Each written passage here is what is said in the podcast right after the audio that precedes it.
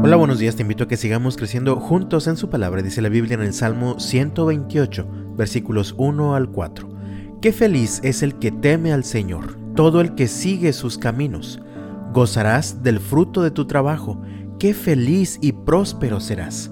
Tu esposa será como una vid fructífera, floreciente en el hogar. Tus hijos serán como vigorosos retoños de olivo alrededor de tu mesa. Esa es la bendición del Señor para los que le temen. La mayoría de las personas asociamos la obediencia con emociones negativas, como la tristeza o el aburrimiento. Esto ocurre cuando pensamos que obedecer es una carga difícil, cuando pensamos que obedecer implica privarnos de diversiones y placeres, sobre todo cuando pensamos en la obediencia a Dios. Sin embargo, la obediencia a la palabra de Dios trae grandes bendiciones a tu vida, de tal manera que se constituye en una fuente inagotable de felicidad plena. Leemos en el versículo 1, Qué feliz es el que teme al Señor, todo el que sigue sus caminos. ¿Qué piensas cuando escuchas acerca de la obediencia a la palabra de Dios? Como ya lo dije antes, muchos piensan en sufrimiento o en aburrimiento, otros tal vez en castigo o en prohibiciones.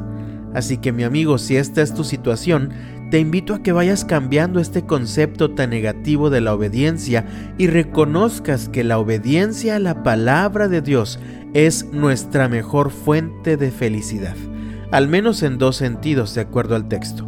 El primero, felicidad personal.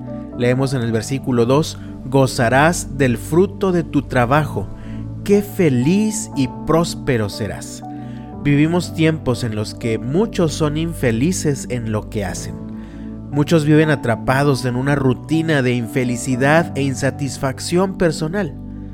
Viven quejándose del trabajo que tienen que hacer todos los días. Incluso muchos creen que su trabajo es una maldición. Muchas personas invierten mucho dinero en seminarios, en coaches de vida, entre otras cosas, buscando la felicidad y la satisfacción personal. ¿Quieres ser feliz y encontrar satisfacción en lo que haces? Sé obediente, mi amigo, a la palabra de Dios. Comprométete a vivir en sus caminos. Solo así encontrarás la felicidad que te permitirá disfrutar el fruto de tu trabajo y el Señor prosperará tu camino. Dice la Biblia en Eclesiastés capítulo 2 versículos 24 y 25. Entonces llegué a la conclusión de que no hay nada mejor que disfrutar de la comida y la bebida y encontrar satisfacción en el trabajo. Luego me di cuenta de que esos placeres provienen de la mano de Dios. Pues ¿quién puede comer o disfrutar de algo separado de Él? En segundo lugar, la obediencia a la palabra de Dios se convierte en una fuente de felicidad familiar.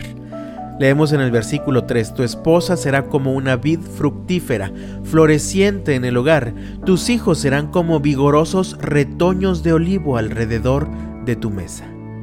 ¿Quieres tener la capacidad de formar y de disfrutar una familia feliz y bendecida?